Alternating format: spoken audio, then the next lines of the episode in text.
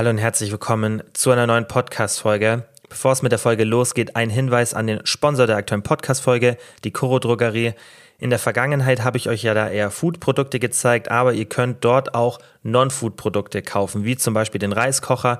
Den benutze ich aktuell selber sehr häufig und das Coole ist da, die haben so eine kleine Einlage zum Gemüsedünsten. Das heißt, wenn ich zum Beispiel ins Gym gehe, mache ich das oft so, dass ich mir da Reis reinpacke in den Reiskocher, müsst ihr nur kurz zwei, dreimal waschen dann einfach ein bisschen Gemüse klein schneiden, oben in die Dünsteinlage rein, den Reiskocher anmachen, müsst ihr euch um nichts mehr kümmern. Dann vom Sport komme ich zurück, ist alles ready. Spart einfach Zeit, weil ich die Zeit, wo das Ganze kocht, nicht aktiv zuschauen muss und dann im Endeffekt einfach ein bisschen effizienter bin. Ihr könnt wie immer 5% auf alle Produkte der Kuro Drogerie sparen. Schaut einfach mal auf die Website, schaut euch den Reiskocher und andere Produkte an und jetzt geht's los mit der Podcast-Folge. Kilians Brain Game Podcast. Heute mal wieder mit einer reinen QA-Folge. Das gab es schon länger nicht mehr. In den letzten vier Folgen haben wir es, glaube ich, einmal gehabt, dass wir ein QA mit drin hatten am Ende. Eine reine QA-Folge gab es schon länger nicht mehr. Und das habe ich auch gemerkt, als ich den Fragesticker das letzte Mal auf Instagram gepostet habe. Da sind nämlich sehr, sehr viele Fragen reingekommen. Und deswegen habe ich mir gedacht, komm, wir machen mal wieder eine reine QA-Folge. Und wie immer findet ihr in der Beschreibung die einzelnen Fragen. Das heißt, ihr könnt auch welche überspringen, falls sie euch nicht interessieren. Und ich würde sagen, wir fangen direkt mit Frage Nummer uno an. Welche App nutzt du, um dein Training zu tracken? Also ich denke, die Frage war bezogen aufs Krafttraining. Man kann natürlich auch Lauftraining oder andere Sportarten über Tracking-Apps notieren, ja, und einfach da die Fortschritte festhalten. Generell finde ich eine Tracking-App super wichtig oder dass ihr zumindest irgendwie eine Notizdatei auf dem Handy habt, das habe ich früher auch so gemacht, finde ich ja ein bisschen unpraktisch. Oder dass ihr ein Trainingsbuch benutzt, finde ich auch eine ganz coole Variante. Also wirklich ein physisches, kein digitales. Ähm, was natürlich auch ähm, klar im Handy physisch ist, aber ich denke, ihr wisst, was ich meine. Einfach ein Blatt Papier, ähm, Notizbuch, weil da hat man einfach den Vorteil, dass man nicht so oft am Handy ist, dann im Endeffekt nicht irgendwie abgelenkt ist durch Benachrichtigungen, Social Media, WhatsApp etc. Das finde ich da ganz cool ähm, wenn man sowas macht. Ich persönlich ähm, bin aber, also ich habe irgendwie gar nichts so, wo ich physisch irgendwas notiere, beim Arbeiten nicht, in der Freizeit nicht. Deswegen ich bin da voll digital unterwegs, weil meistens hat man dann eben diese Synchronisation. Das finde ich ist auch immer ein großer Punkt. Das heißt, wenn dann irgendwo das Notiergerät verloren geht. Klar, beim Handy ist jetzt nicht so oft der Fall, aber zum Beispiel so ein Trainingsbuch, das kann man schon mal öfter irgendwo im Gym vergessen oder irgendwo verlieren. Dann ist natürlich blöd, weil deine ganzen Fortschritte, die du notiert hast, da ist alles weg. Und dementsprechend finde ich halt so digitale Systeme ein bisschen besser, weil da kann, können diese Daten nicht wirklich verloren gehen ist dann irgendwo in der Cloud gespeichert und ähm, in den Apps, wenn man da irgendwie einen Zugang hat, registriert ist, dann wird es einfach da gespeichert und das finde ich ist meistens, also für mich persönlich die bessere Variante. Das heißt, ich finde es generell super wichtig, das Training zu tracken, weil sonst wisst ihr nicht, was passiert eigentlich. Ihr könnt ja eure Fortschritte gar nicht wirklich interpretieren. Und das könnt ihr mal testen, wenn ihr ein Training habt, ja, das vielleicht eine Woche nach der letzten Training, nach dieser letzten Trainingseinheit ist, wenn ihr vielleicht drei, vier verschiedene Trainingstage habt und dann dieser bestimmte Trainingstag nach sieben Tagen wieder dran ist, dann versucht euch mal dran zu erinnern, wie viel Gewicht und wie viele Wiederholungen ihr bei einer bestimmten Übung gemacht habt. Das geht vielleicht noch bei Freihanteln oder Langhanteln, wo das dann runde Zahlen sind. Aber wenn ihr dann mal an Maschinen geht und dann irgendwie 43,8 oder so, ihr kennt das ja bei den Maschinen, da sind dann die Gewichte immer sehr ungerade Zahlen und auch mit Dezimalstelle, dann wird das natürlich irgendwann extrem schwierig. Und ihr wollt ja auch einen längeren Fortschritt messen, ob ihr euch steigert im Training. Und das geht nur, wenn ihr euer Training auf irgendeine Art und Weise notiert. Und ich finde halt eine Tracking-App übers Handy tendenziell die beste Lösung. Ich persönlich nutze meine Coaching-App, weil mit der kann man auch das Training tracken und da plane ich eben mir selber auch mein Training ein. Und ähm, wenn ihr natürlich eine kostenlose Alternative sucht, ja, irgendwas, was es einfach so im App Store oder im Google Play Store gibt, dann würde ich euch die Gravitus App empfehlen, die ist aus dem US-Markt. Da könnt ihr aber Übungen selbst erstellen. Ich finde, die ist sehr, sehr simpel aufgebaut, die ist kostenlos. Ihr könnt da wenn ihr wollt, ähm, einen Beitrag zahlen, aber müsst ihr nicht. Das finde ich auch ganz cool gelöst. Es gibt sicherlich auch noch ähm, rein deutsche Apps, aber wenn man die Übungen selber erstellt, dann ist es ja ziemlich egal, ob die App jetzt englisch- oder deutschsprachig ist. Das finde ich so die, die beste Free-App, die ich kenne. Wie gesagt, es gibt sicherlich noch viele auf dem deutschen Markt, aber da bin ich ehrlich gesagt jetzt auch nicht so bewandert, was es da für Varianten gibt. Wie gesagt, für mich selber nutze ich meine Coaching-App Und ähm, ansonsten kann ich euch die Gravitus-App empfehlen, die habe ich früher auch eine Zeit lang genutzt. Nächste Frage war, sollte man im Aufbau etwas essen, auch wenn man keinen Hunger hat? Und das fand ich eine sehr, sehr gute Frage. Und was ich häufig sehe, ähm, was ich gar nicht gut finde, das haben wir auch kurz im Webinar, das letzte Woche am Sonntag war, besprochen, ist dieses Beispiel, also ich sehe das oft auf TikTok, dass dann irgendwelche jungen Mädels Videos hochladen und ähm, irgendwie sagen, ja, mein Aufbau mit 4000 Kalorien. So und ich sehe dann schon oft, weil das ist natürlich ja auch mein Job, wo ich dann auch oft Vergleiche habe zu Situationen, die ich aus dem Coaching habe und sehe dann schon oft, okay, du müsstest jetzt so, ein, so eine krasse Aktivität haben, dass du mit deiner Größe und auch dem Gewicht, was du vermutlich hast, was ich halt dann auch ganz gut einschätzen kann. Also ich, ich, kann eine Person anschauen, so und wenn ich dann weiß, wie aktiv du ungefähr bist oder denke, das ist jetzt kein Extrembeispiel mit 25, 30.000 Schritten und sechsmal Sport pro Woche, dann kann ich ziemlich gut einschätzen, wo der Kalorienverbrauch ungefähr liegen wird. Der wird aber bei, wie gesagt, jungen Frauen in der Regel aufgrund der Körpergröße. Natürlich gibt es da auch Ausnahmen, aber ich sehe halt viele Beispiele, wo ich sage, niemals hast du irgendwo in der Richtung von 4000 Kalorien dein Verbrauch.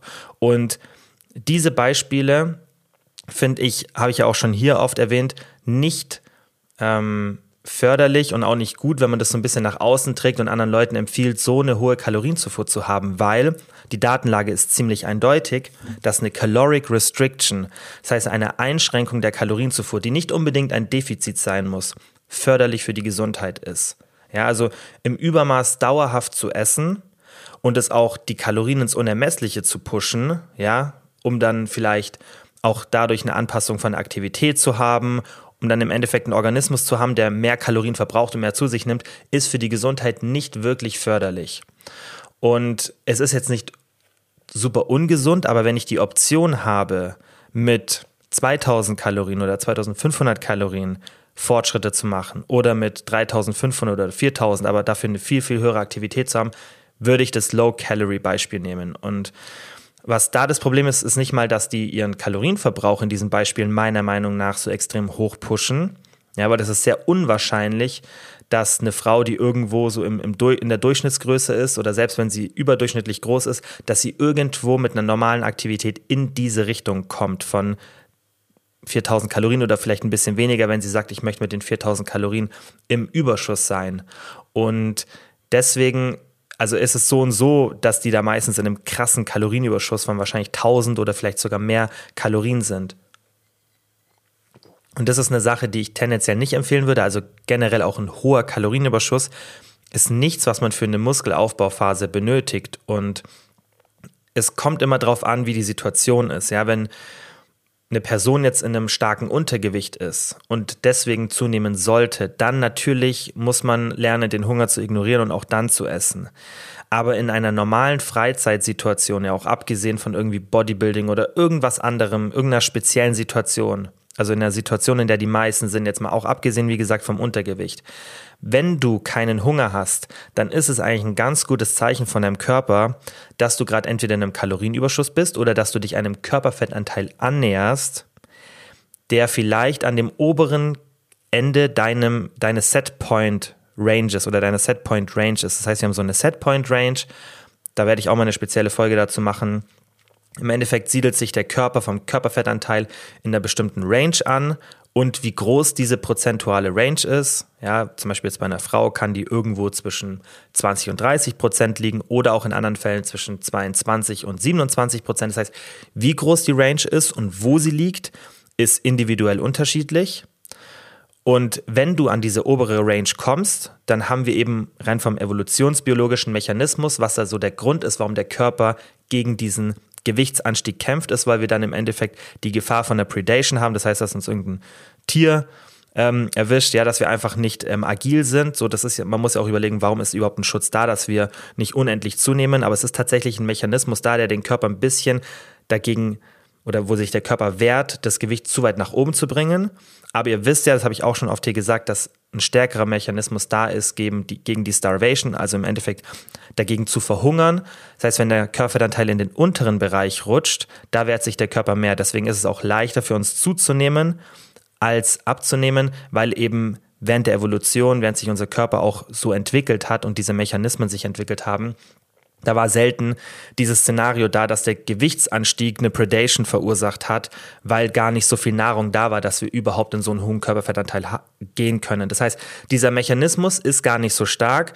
Das heißt, wenn man diesen Mechanismus spürt, dass der Hunger sich krass wehrt, ja, dass man irgendwie gar keinen Hunger mehr hat, dann ist es schon für die meisten Menschen ein gutes Zeichen, dass das Gewicht gerade in eine Situation reinrutscht, wo es wirklich am oberen Setpoint ist.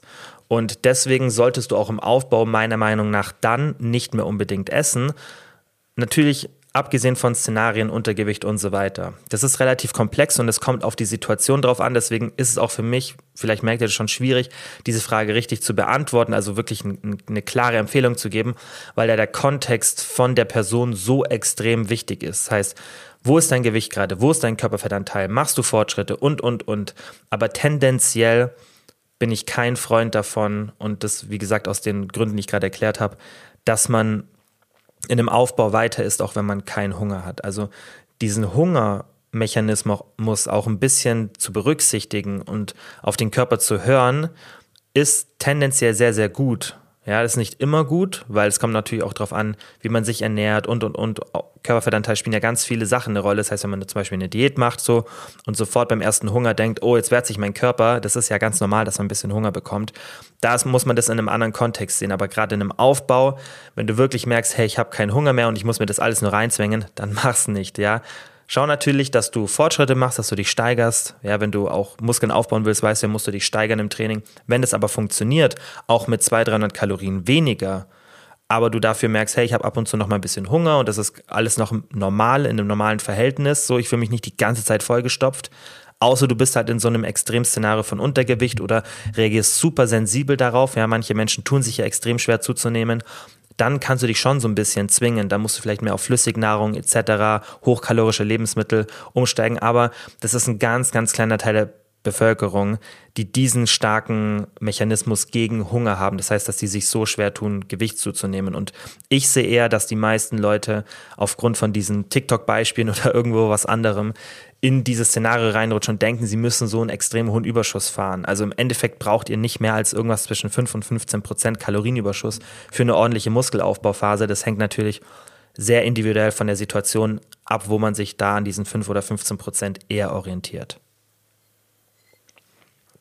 Nächste Frage war, Tricks bei starkem Muskelkater nach dem Beintraining.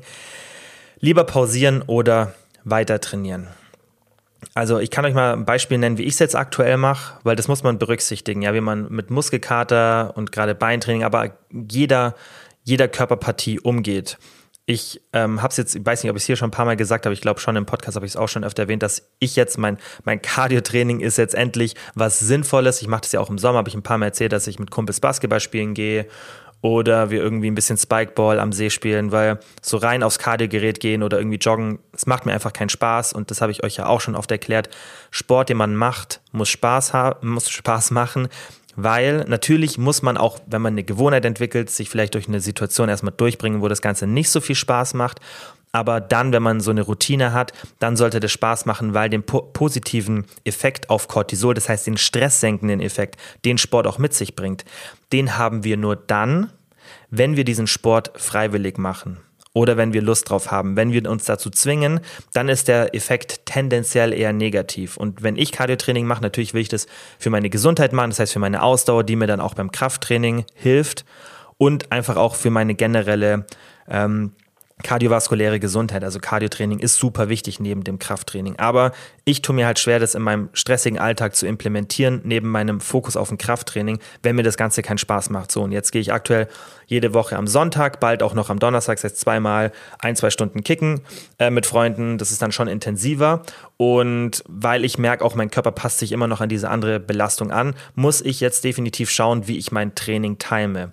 Und das ist der Grund, warum ich das auch erzähle. Versucht, euer Training flexibel zu gestalten, weil wenn ihr starken Muskelkater habt bei einem Beintraining und es ist vielleicht aufgrund von einer einmaligen Situation, ihr habt irgendwie ein Training gehabt, wo ich euch extrem gepusht habt, vielleicht Steigerung hattet, und dann Muskelkater habt. So, und dann ist irgendwie vielleicht nach drei Tagen wieder das nächste Beintraining dran. Dann würde ich das ein bisschen schieben und versuchen auszutauschen, weil Wenn ihr einen einmaligen Muskelkater habt, klar kann man schon so ein bisschen drüber trainieren, aber ich würde immer empfehlen, das erstmal versuchen, noch ein bisschen rumzuschiften von den einzelnen Tagen, damit ihr eben nicht wieder über einen Muskelkater drüber trainiert.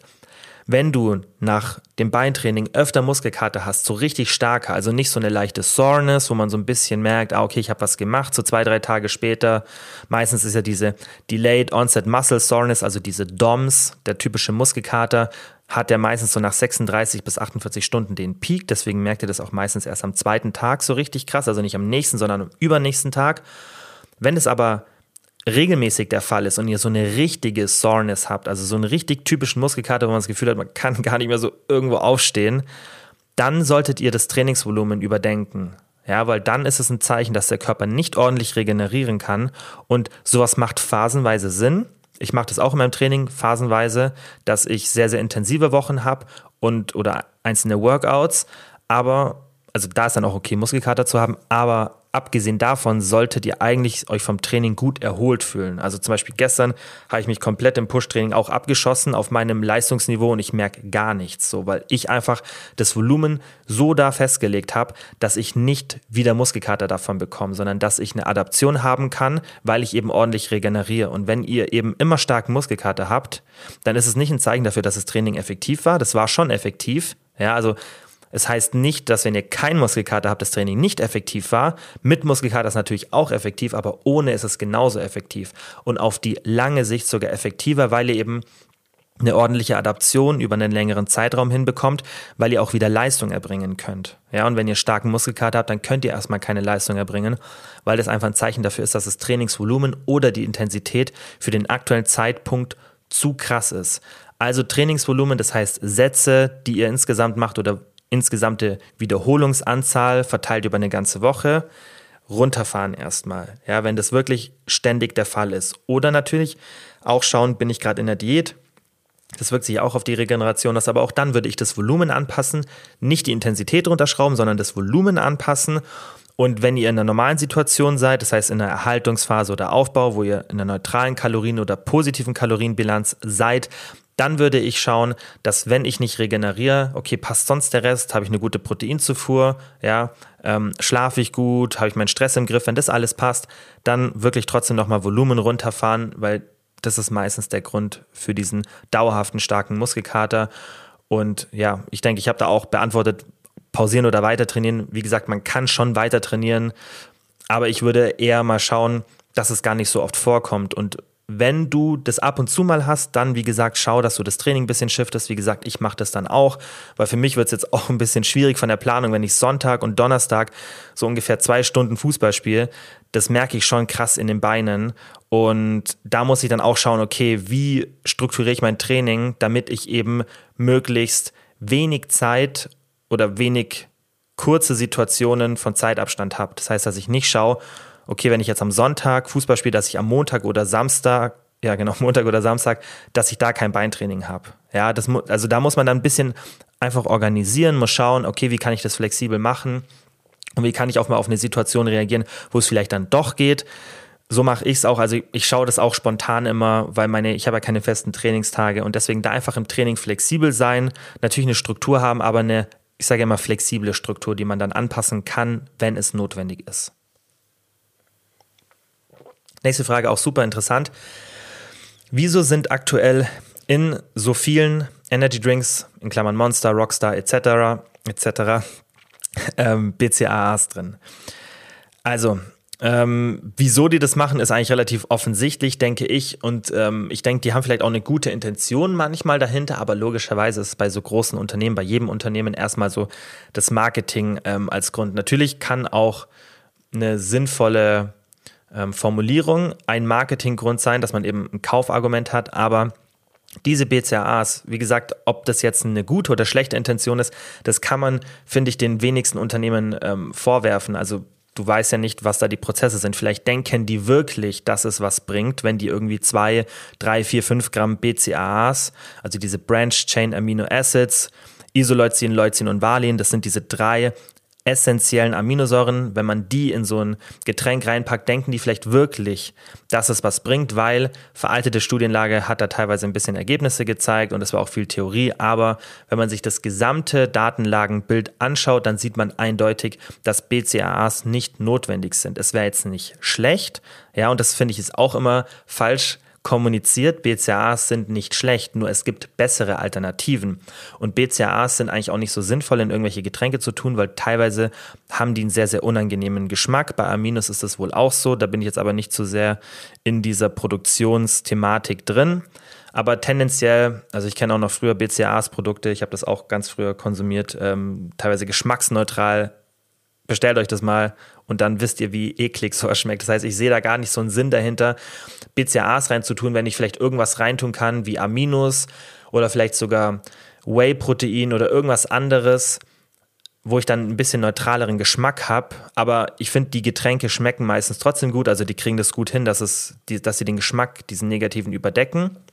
Aber abgesehen vom Geschmack würde ich, wenn ich ein sinnvolles Getränk machen würde, eher schauen, dass ich irgendwie 15, 20, vielleicht sogar nur 10 Gramm Protein in irgendeiner anderen Form reinbekommen. Ja, irgendwas bisschen kompletteres, heißt essentielle Aminosäuren oder einfach ein Whey. Das wäre eine bessere Option, weil BCAAs sind nicht schlecht, aber es gibt halt bessere und auch günstigere Alternativen in der Produktion. Und deswegen der Grund, wieso das so oft drin ist, ist, denke ich, weil das halt nochmal ein Kaufargument ist, sich abzugrenzen von den anderen Produkten. Weil wenn man sagt, hey, wir haben noch BCAAs drin und dann überlegst du im Supermarkt, hey, welches Produkt kaufe ich jetzt?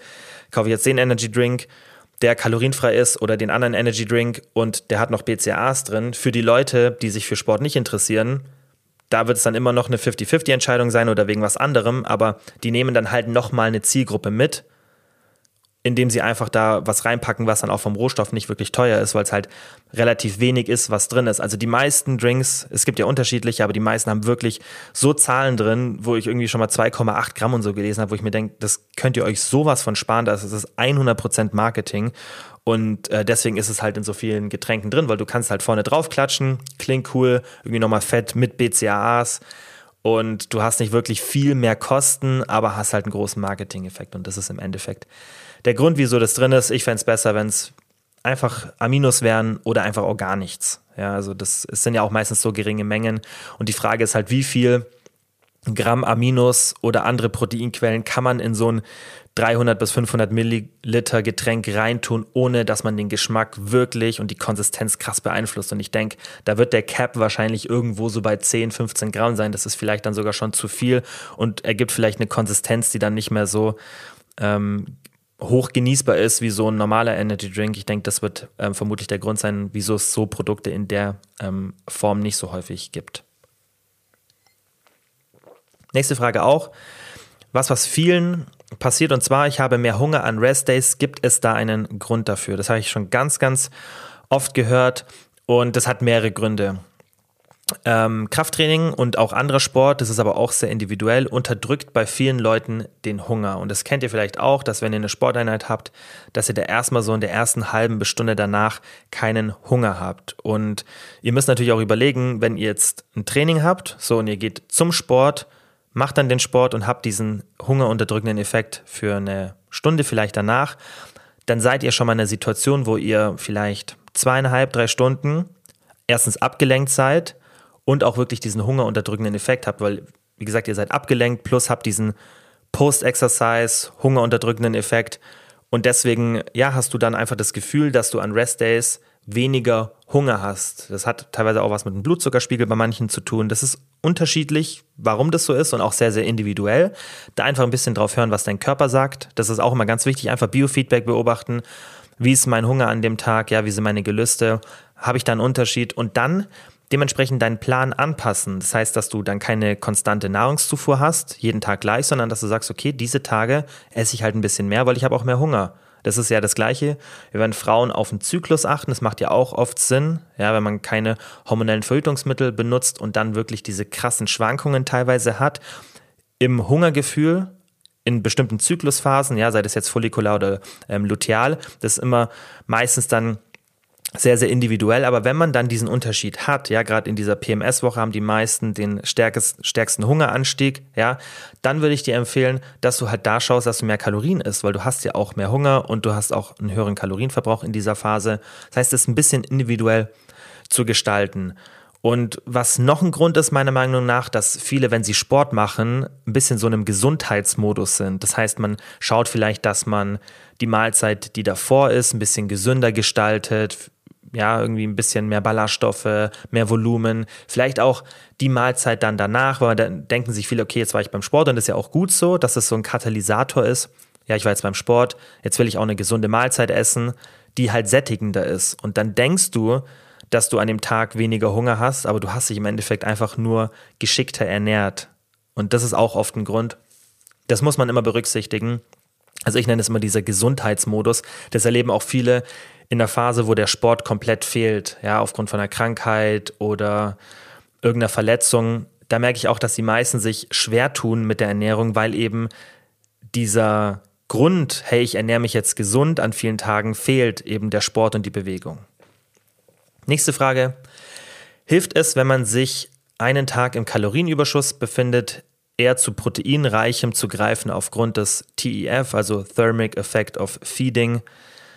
Jein. Also, wenn du im Kalorienüberschuss bist, dann, ich habe ja auch schon mal das in der Folge speziell behandelt und wird es sicherlich auch nochmal geben, wo wir nochmal so ein bisschen drüber sprechen, wie werden Nährstoffe aufgenommen, die einzelnen Makronährstoffe. Aber ich habe das ja schon mal in der Folge erklärt. Aber hier nochmal die Zusammenfassung. Die gesamten Makronährstoffe spielen eine Rolle. Das heißt, wenn du dich in einem Kalorienüberschuss befindest jetzt an diesem Tag, sagen wir mal, du isst dass wir das auch mal ein bisschen praktikabel machen. Weil das ist immer ein sehr abstraktes Thema, das auch zu verstehen. Also ich finde es auch nicht so leicht zu kommunizieren und zu artikulieren, was da wirklich berücksichtigt werden muss bei dieser Überlegung. Ja, weil es gibt Studien, die zeigen, dass eine höhere Proteinzufuhr im Überschuss besser für die Körperzusammensetzung ist. Das heißt, wenn wir zwei Gruppen machen und die eine Gruppe hat eine sehr, sehr hohe Proteinzufuhr, und die andere vielleicht eine moderate oder niedrige, dann hat die mit einer hohen Proteinzufuhr im Überschuss tendenziell bessere Ergebnisse auf die Körperzusammensetzung. Das kann unterschiedliche Gründe haben. Viele Studien haben einen Fehler, dass die die Nahrungszufuhr nicht gescheit kontrollieren. Das heißt, die machen das dann über Assessments, wo die Leute einfach nur sagen, was sie gegessen haben oder sich an bestimmte Sachen halten müssen. Und dann ist natürlich die hohe Proteinzufuhr nicht der Grund, dass da physiologisch irgendwas im Körper anders an Kalorien aufgenommen wird, sondern dass Protein so einen sättigenden Effekt hat, dass die Leute, die dann in dieser High-Protein-Gruppe sind, ihre Kalorienzufuhr verringern, im Endeffekt durch diesen hungerunterdrückenden Effekt. Und dann kann man nicht mehr wirklich die zwei Gruppen miteinander vergleichen. Dann kann man nicht sagen, so, die waren jetzt beide in diesem Überschuss sondern die High-Protein-Gruppe hat einfach ihren Überschuss total verringert und deswegen eine bessere Körperzusammensetzung, das heißt zum Beispiel weniger Fettmasse in der Überschussphase aufgebaut. Dann gibt es aber auch Studien, die das kontrollieren. Und hier muss man ein bisschen aufpassen, weil dann ist auch nicht immer ganz klar, ja, was dann wirklich die Kausalität war, also der Grund oder ob das nur eine Korrelation war. Das ist nicht so leicht festzustellen in den Studien. Aber tendenziell zeigt doch die Datenlage gerade im Überschuss, dass mehr Protein auf jeden Fall besser ist, weil selbst wenn wir dann diesen sättigenden Effekt haben, dann ist es ja egal, erstmal wo der Effekt herkommt, sondern dann zählt ja nur, dass wir den Effekt haben, oder? Also das habe ich ja auch in der letzten oder vorletzten Podcast-Folge erklärt zum Thema, was passiert, wenn ich eine strikte Ernährung oder eine flexible habe, wie verhält sich mein Gewicht nach einer Diät? Und da habe ich euch ja auch eine Studie gezeigt, wo es nicht eine klare Kausalität gab, weil man es nicht wirklich sagen konnte. Also auch die Wissenschaftler haben ihre, in ihre Conclusion geschrieben, sie wissen nicht wirklich, wieso die Gruppe mit der flexiblen Ernährung eine bessere Körperzusammensetzung nach der Diät hatte, weil im Endeffekt beide Gruppen auch hier wieder selbst angegeben haben, wie viel Kalorien sie gegessen haben und man eigentlich gesehen hat, hey, nach einer Diät haben beide eine gleiche Kalorienzufuhr gehabt. Aber der große Unterschied ist halt hier, oder was, was relevant war dann im Endeffekt bei der Studie mit dem flexiblen oder strikten, strikten Ernährungsweise, dass auch hier für mich dann für die Ergebnisse gar nicht so relevant war, ob da jetzt eine Kausalität da war oder wo die Kausalität herkam, sondern wir haben das Ergebnis und das ist erstmal wichtig und das zeigen dann auch andere Studien und das zeigt auch die Erfahrung von vielen Leuten. Sowas muss man ja schon auch berücksichtigen. Ja, anekdotische Evidenz, wenn dann ähm, die empirische Evidenz in die Richtung zeigt.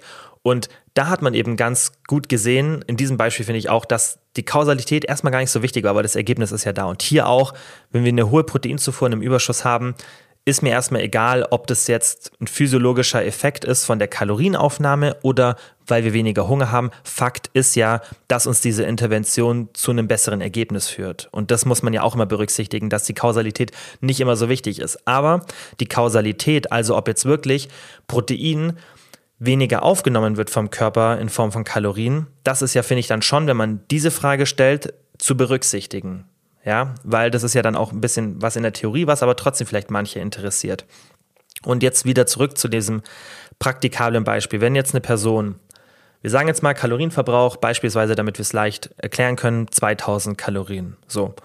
Aber, weil das war ja hier die Frage, hilft es, wenn man sich einen Tag im Kalorienüberschuss befindet, eher zu proteinreichem zu greifen. So. Das impliziert für mich, dass die Person vielleicht in der Situation steht, wo sie schon an diesen 2000 Kalorien ist und denkt, okay, ich habe jetzt noch Hunger, aber ich weiß, ich rutsche jetzt bald, sobald ich was esse, in den Überschuss. Sollte ich jetzt meinen Hunger eher mit proteinreichem stillen, wodurch ich dann in den Überschuss rutsche, oder ist es egal, was ich esse?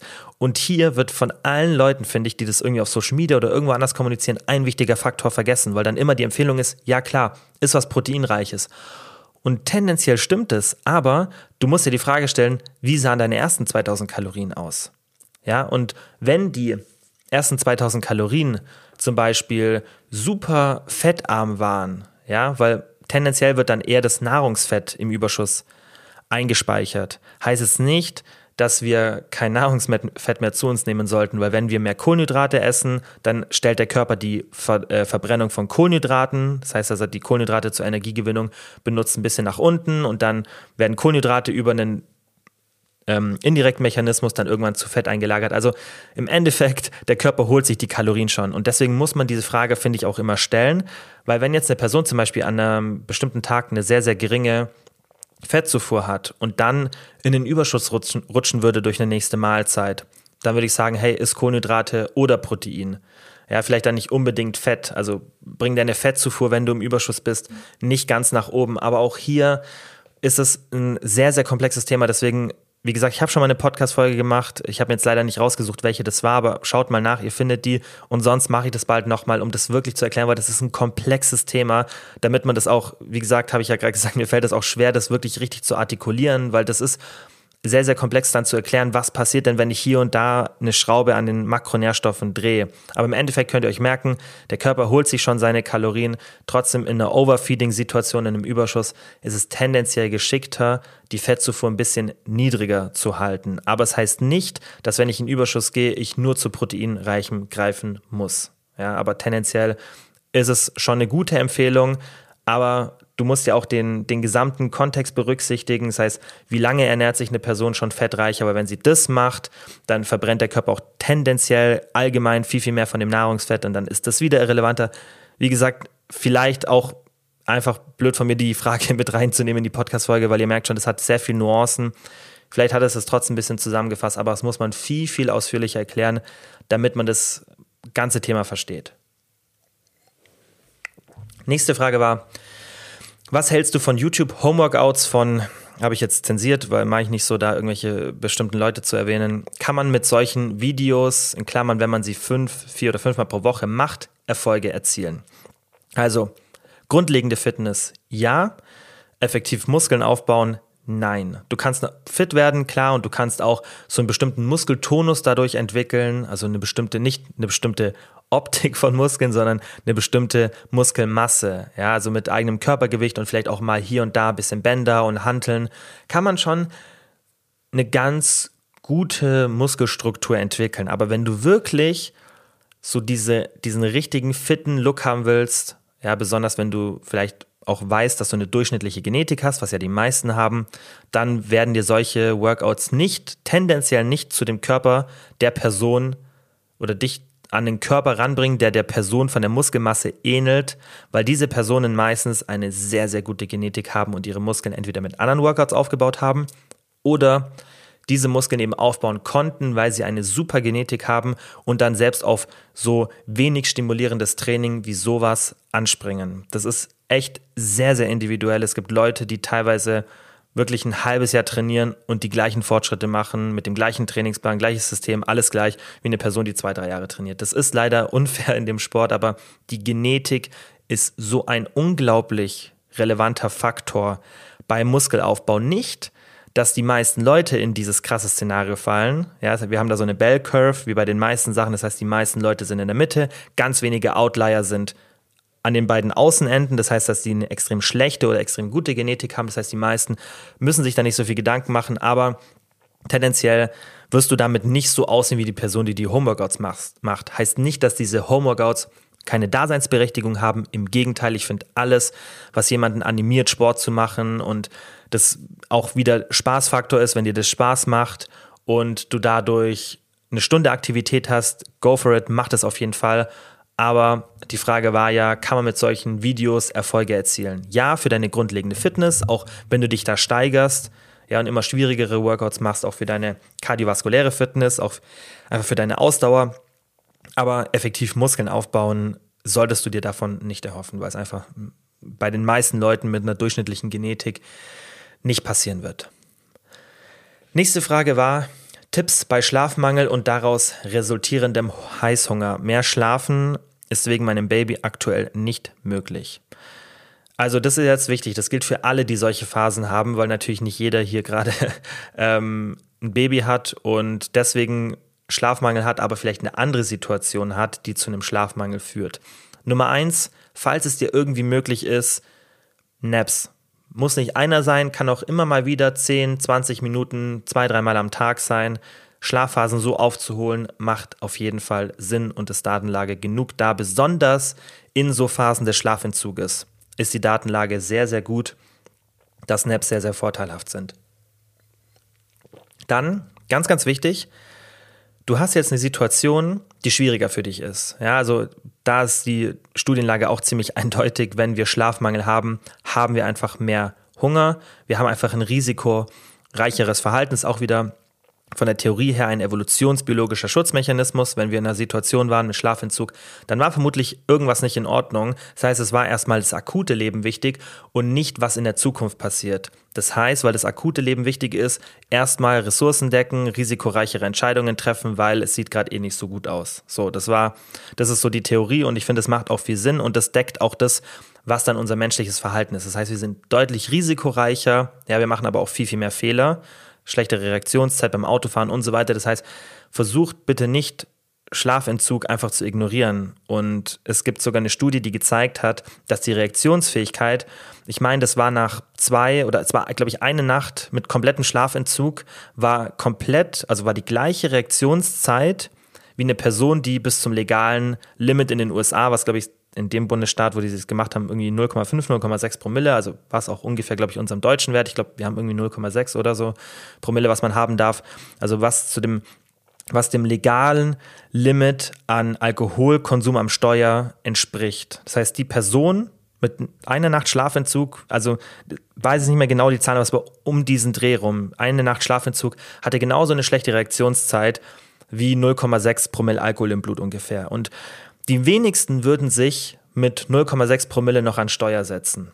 Aber die meisten würden sich mit einer Nacht Schlafentzug an Steuer setzen. Das heißt, wir nehmen diese, diese Auswirkungen, die Schlafentzug auf unseren Körper, auch auf die Reaktionszeit hat, dieses, das nehmen wir nicht so wahr, als ob das irgendwelche Auswirkungen hätte. Ja, das heißt, das ist einfach in der Gesellschaft meiner Meinung nach nicht so bekannt. Das macht niemand mit Absicht, sondern wir wissen es einfach nicht. Und das ist auch, wenn man irgendwie eine OP hat im Krankenhaus oder so, sollte man eigentlich immer fragen, hey, wie lange hat mein Operateur letzte Stunde geschlafen? Ja, und ähm, so Sachen, das ist, also da gibt es auch Datenlage, was für krasse Auswirkungen das auf die Fehlerquote bei sowas hat. Also nicht unterschätzen, was Schlafentzug mit eurem Körper macht. Nicht nur jetzt auf den Heißhunger, sondern generell auf eure Gesundheit, Reaktionsfähigkeit und so weiter. Aber wenn du in so einer Situation bist, die vielleicht nicht vermeidbar ist, wie irgendwie ein Baby oder irgendwie du hast Insomnia und schläfst einfach schlecht, dann Nummer eins, Naps, falls möglich. Und dann, weil du auch, da habe ich jetzt ja gerade den großen Exkurs gestartet, bevor ich das äh, fertig aussprechen konnte, weil du jetzt auch in der Situation bist, die schlechter ist als normal, solltest du mehr Fokus auf das legen, was relevant ist. Ja, das sage ich auch mal, wenn man krank ist und nicht zum Sport gehen kann oder verletzt ist, dann kann man ja sagen, so ist mir alles egal. Oder man geht an die Sache und sagt, okay, jetzt habe ich eine Sache nicht in der Hand, deswegen ist die andere noch relevanter. Das heißt, in so einer Phase sich noch mehr auf die Ernährung zu konzentrieren, ist sinnvoll, weil dann hast du noch mal die letzten paar Prozent, die du da rausholst. Und genau so würde ich es auch hier machen, wenn du Schlafmangel hast, dann musst du halt noch mehr den Fokus auf kalorienarme, nicht so hoch genießbare Lebensmittel, die dich sehr satt machen, setzen, weil es einfach, du kannst nichts gegen den Heißhunger machen, wenn du einmal Schlafentzug hast, außer halt Naps. Du kannst nicht irgendwas Magisches machen. Ab dem Zeitpunkt, ab dem du den Schlafmangel hast, ist es leider so. Und dann muss man eher überlegen, okay, weil jetzt habe ich eine Situation, wo ich nicht die Ursache behandeln kann, sondern hier muss ich wirklich dann auf die Symptome gehen. Und ich sage euch ja immer, erstmal Ursache behandeln, das heißt zum Beispiel hier erstmal den Schlafmangel wegkriegen, dann muss ich mich gar nicht so sehr auf die Symptome konzentrieren. Und es ist immer leichter, die Ursache zu behandeln als die Symptome. Ja, weil dann stopft man irgendwie so einen ausbrechenden Vulkan und das ist dann einfach schwierig. Deswegen trotzdem, hier ist halt einfach die Situation, muss man ja auch ausgehen von einem, bei einem Baby, dass man nicht sagen kann, so, ich schlafe jetzt einfach mehr. Es ist halt dann einfach eine blöde Situation und die gibt es ja auch immer wieder mal in anderen Situationen des Lebens außerhalb ähm, von einem Neugeborenen. So und Nummer eins, wie gesagt, Naps, das kann schon auch die Symptome behandeln. Mehr Fokus, wie gesagt, auf kalorienarme, nicht so hoch genießbare Lebensmittel. Und da ist halt auch wichtig, einfach schon mal es dir selber leichter machen. Kauf die richtigen Lebensmittel ein in so einer Phase. Versuch, diesen Versuchungen einfach aus dem Weg zu gehen. Dein Lebensmittelumfeld positiv zu manipulieren. Das heißt, einfach die Sachen gar nicht so dazu haben. Genug Volumen essen, Fokus auf Gewohnheiten, das ist dann einfach alles in so einer Phase deutlich wichtiger. Nächste Frage war, was hältst du von der rumänischen Kreuzheben-Ausführung, die den Booty besser trifft, weil man die Knie beugt und nicht ganz aufrichtet? Ja, also ich finde, und das habe ich ja hier schon oft gesagt, die RDL, also die rumänischen Kreuzheben, ähm, diese Variante vom Kreuzheben ist meine präferierte Kreuze-Variante, gerade wenn man den, äh, den Po, also die Gluteusmuskulatur, treffen will, weil ich habe zwei Vorteile. Ich habe sehr, sehr viel Range of Motion in der Hüfte, somit habe ich einfach einen stärkeren Stimulus auf den Gluteus, ja, auch dadurch, dass ich die Knie beuge und nicht ganz so gestreckte Beine habe, wie zum Beispiel bei einem Stiff Leg Deadlift, kriege ich die Hüfte weiter nach hinten ja, und dadurch habe ich eine stärkere Hüftstreckung und dann eine Hüftbeugung im Endeffekt. Und dadurch habe ich einfach den Po-Muskel sehr, sehr stark drin. Und der zweite Vorteil bei den RDLs ist, dass ich mit einem sehr, sehr hohen Gewicht arbeiten kann. Ja, und das ist einfach eine geile Übung, um sich zu steigern, um Progression zu machen. Ähm, deswegen ist, ist eine, eine von meinen präferierten Varianten, wenn sie einem Spaß macht, das ist eben auch noch, dass ich erlebt, also ich habe fast noch nie im Coaching ganz, ganz selten erlebt, dass eine Person sagt, ah, RDLs machen mir keinen Spaß. Also das ist auch meine Erfahrung, das gibt schon auch immer mal wieder, aber deswegen empfehle ich solche Übungen auch gern, weil es gibt ja schon Übungen, die den meisten tendenziell Spaß machen und dann gibt es so diese typischen 50-50-Übungen, Split Squats, normale Squats, ganz viele andere Übungen, Hip Thrusts finde ich auch, wo ich sage, okay, das ist so 30, 40, 50 Prozent der Leute gefällt diese Übung nicht und RDLs ist meine Erfahrung, dass es eher so 70, 80, 90 Prozent sind, denen die Übung gefällt und eher so 10, 20 Prozent, die das nicht mögen. Und das, finde ich, spielt auch immer eine Rolle, wenn ich eine Übung empfehle, weil es bringt nichts, wenn ich eine Übung empfehle, aber ich weiß, 50 Prozent mögen die Übung einfach nicht. Und der Vorteil bei den RDLs ist halt auch, dass ich ähm, den unteren Rücken und die Hamstrings nicht als limitierenden Faktor habe. Das heißt, ich versuche einfach bei der Übung, den Po, also den Gluteus, als limitierenden Faktor zu positionieren. Und das macht man eben mit der Übung. Und nicht, dass die Hamstrings oder der untere Rücken zuerst aufgeben. Das kann schon auch passieren, wenn man zum Beispiel ein bisschen zu tief geht und und und, was nicht schlecht ist, aber was halt dann oft gerade für den unteren Rücken zu einer früheren Ermüdung führt und dann hörst du auf, weil dein untere Rücken nicht mehr kann und nicht, weil dein Gluteus nicht mehr kann. Aber du solltest als Ziel haben, dass dein Gluteus ähm, nicht mehr kann.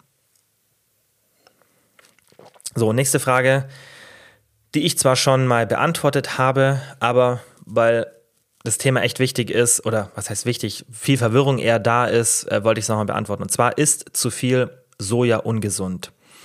Also erstmal kurz zum Hintergrund. Auch hier, wie bei so vielen anderen Themen, kommt mal eine separate Folge zu diesem Thema ähm, Soja, weil ich finde, da kann man schon mal eine ganze Folge mit verbringen, aber ist jetzt nicht in nächster Zeit geplant, deswegen hier zusammengefasst. Diese Isoflavonoide, ja, diese Phytoöstrogene, die sind von der Struktur ähm, dem Estradiol sehr, sehr ähnlich, also ein Östrogen. Und deswegen ist halt auch auf diese Behauptung, ja, es erhöht den Östrogenspiegel und es ist deswegen so negativ, gerade für Frauen. Und es gibt da definitiv Datenlage, weshalb man das Thema auch einschätzen kann. Ja, es gibt zum einen Studien, die vermuten lassen, dass die Auswirkungen auch von der Darmflora des Individuums abhängen, weil dieses Dasein, also D-A-D-Z-E-I-N, ähm, unterschiedlich stark in dieses Equal, das ist eigentlich nicht wirklich relevant für euch jetzt, umgewandelt wird. Das heißt, da haben wir Unterschiede in der Darmflora und das ist halt individuell. Ja, und dann ist auch die Auswirkungen von diesem Soja im Endeffekt auf den Östrogenspiegel unterschiedlich. Deswegen, wenn du eine extrem hohe Zufuhr hast, dann macht schon ab und zu mal Sinn, dass du deine Blutwerte checken lässt, würde ich aber auch abseits davon machen. Wenn wir in der westlichen Ernährung mal so ein bisschen reinschauen, da haben wir meistens so ein Milligramm von diesen Isoflavonoiden und ähm, in Japan, das sind es zum Beispiel so 25 bis 50 Milligramm, äh, Milligramm, ja, weil die haben einfach ähm, viel mehr Soja in den ähm, einzelnen Mahlzeiten mit drin. Klar, wenn sich jetzt in Deutschland jemand vegan ernährt und auch viele so vegane alternative ähm, Produkte benutzt, vielleicht auch wenn man sich nicht komplett vegan ernährt, dann kommt man schon deutlich über dieses eine Milligramm. Also das ist wirklich so die westliche Ernährung, der Durchschnitt, wenn man wirklich, ja, also ich finde, bei uns ist ja fast gar kein Soja so in den, in den grundlegenden Mahlzeiten mit drin. Das heißt, wenn du zu einer Personengruppe gehörst, die schon ab und zu mal Soja isst und du bist trotzdem westlich von deiner, von deiner Ernährungsweise, dann bist du trotzdem weit weg von dem 1 Milligramm. Aber wie gesagt, Japan haben wir 25 bis 50 Milligramm und auch hier gibt es Studien, die eben untersucht haben, hey, wie sind denn die von der Gesundheit? Und da sieht man eben, dass im Endeffekt die meistens, sogar also Frauen, wenn die Sojaprotein zu sich nehmen, dass sie tendenziell sogar ein geringeres Brustkrebsrisiko und eine geringere Mortalität haben. Hier ist auch wieder die Frage Korrelation, also Zusammenhang oder Kausalität.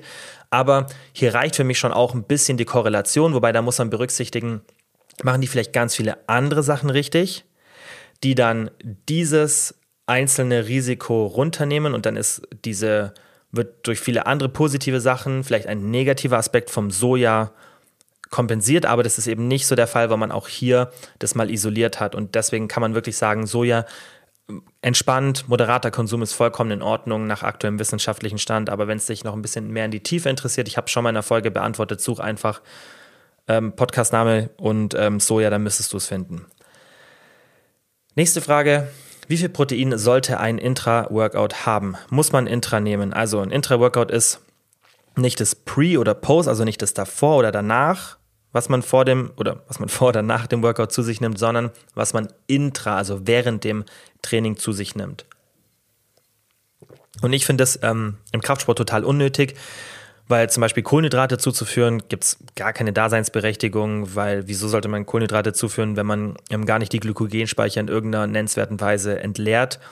Ähm, beim Ausdauersport, da ist es schon relevanter. Ja, da würde ich sagen, Kohlenhydrate ein bisschen also wenn ich jetzt zum Beispiel kicken gehe, habe ich auch immer so 20, 30 Gramm ähm, Kohlenhydrate Intra-Workout ähm, dabei, um einfach da ein bisschen die Regeneration auch zu fördern und dass ich auch einfach mehr Leistung bringen kann währenddessen. Ähm, muss aber auch nicht unbedingt sein. Aber wenn man es machen will, hat es auf jeden Fall einen positiven Effekt. Ähm, Protein würde ich nur machen, wenn ich eine wirklich lange Einheit habe und also eine lange Ausdauereinheit und davor kein Protein zu mir genommen habe. Im Kraftsport Protein intra-Workout zuzuführen, außerhalb von einem Szenario, wo jemand dopt, sich gar keine Daseinsberechtigung. Also im Kraftsport braucht ihr nichts währenddessen. Keine Elektrolyte, kein, außer ihr trainiert in einer extrem heißen Umgebung oder schwitzt sehr, sehr stark. Aber in einem normalen Kraftsporttraining, einem konventionellen, da braucht ihr nichts intra-Workout. So, vorletzte Frage.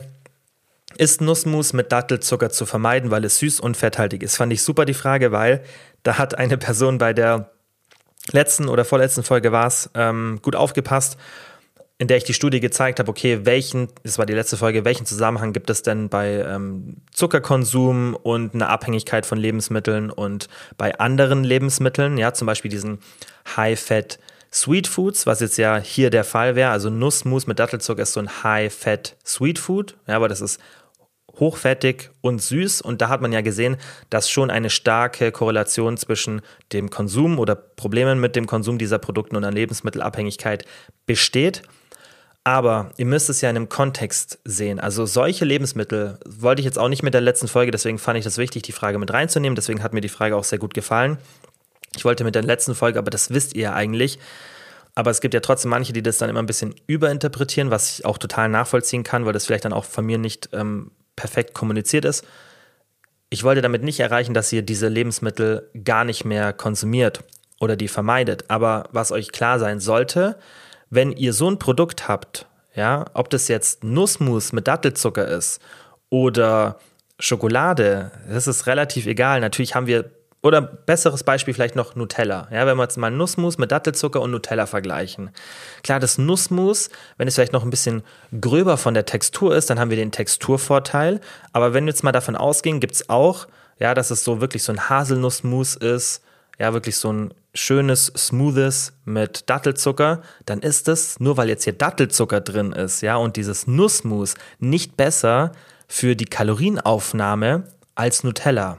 Und das ist wichtig, deswegen habe ich das erklärt. Und also, das muss man verstehen, dass nur weil ein Produkt gesunde, ja, oder vollwertige, bisschen unverarbeitetere, nährstoffreichere Lebensmittel drin hat, den Kalorienkonsum nicht runterschraubt, weil es ist der gleiche Trigger, Fett und Zucker, ja. Aber natürlich ist sowas, finde ich, eine coole Alternative, weil dann nehmen wir in einem sehr, sehr stark verarbeiteten Produkt oder auch einem hochgenießbaren Produkt immerhin noch mal nähr, mehr Nährstoffe auf uns, ja, oder äh, zu uns, ja, als wenn wir jetzt eine Alternative haben, die wirklich nur Junk sozusagen ähm, enthält. Deswegen, so Lebensmittel muss man nicht meiden, aber berücksichtige einfach, dass es sich auf ähm, deine Kalorienzufuhr auswirkt. Und ähm, dass ähm, solche Sachen einfach umso hoch genießbarer sind und umso mehr sie diese Kombination von Zucker, Fett, Salz, Umami haben, ja, oder jetzt hier im Fall nur Zucker und Fett, dass sie auf jeden Fall nicht so sättigend sind, auch wenn es schön vermarktetes, gesundes Nussmus mit Dattelzucker ist. Ja, das ist nicht besser für deine Kalorienzufuhr als Nutella. Und das ist, finde ich, wichtig ähm, in dem Zusammenhang zu erklären. Aber wie gesagt, ähm, konsumiere sowas auf jeden Fall. Ich mache das auch, gar kein Stress, aber halt die Mengen einfach einschränken. Und dann die letzte Frage, die ich aber nicht beantworten werde, und zwar, wie oft und wie lange sollte man Cardio einbauen und wie intensiv sollte es sein? Und das beantworte ich deshalb nicht, nicht weil ich euch die Antwort vorenthalten will, sondern weil das für die nächste Folge geplant ist. Das wäre eigentlich diese Folge gewesen. Die mir auf Instagram folgen, haben das ja in der Abstimmung bestimmt sozusagen. Ich habe euch zwei Themen gegeben. Ihr habt euch fürs Cardio- und Krafttraining entschieden. Wird eine komplette, separate Folge mit einem kompletten Guide geben. Aber deswegen beantworte ich es jetzt logischerweise nicht hier in der Frage, weil es auch dann gar keinen Sinn macht, wenn ich es nächste Folge beantworte und weil das ja Nuancen hat und ich gerne dann diese Frage wirklich ausführlich beantworte. So, das war's für heute. Ich hoffe, das QA hat euch gefallen. Ich hoffe, ähm, ihr konntet was aus den Fragen mitnehmen. Wie immer freue ich mich, wenn ihr den Podcast, egal welche App ihr nutzt, in, ähm, also in der Podcast-App eine, eine, Bewertung gebt. Natürlich eine, die eurem Hörerlebnis entspricht, wenn ihr den Podcast teilt. Ähm, wir sind ja, ich habe es ja schon ein paar Mal gesagt, ich finde es einfach so krass immer noch, unter den Top 5% der meist abonnierten Podcasts auf Spotify weltweit. Und ähm, das ist natürlich auch ein Resultat daraus, dass ihr den Podcast so oft teilt, weil da sind wir auch in den Top 5% weltweit von den meistgeteilten Podcasts. Ja, also das ist schon heftig und äh, das freut mich natürlich sehr. Deswegen ähm, freue ich mich immer, wenn ihr das macht und damit helft ihr einfach dem Podcast zu wachsen. Und dann würde ich sagen, wie immer, vielen, vielen Dank fürs Zuhören und bis zum nächsten Mal. Ciao.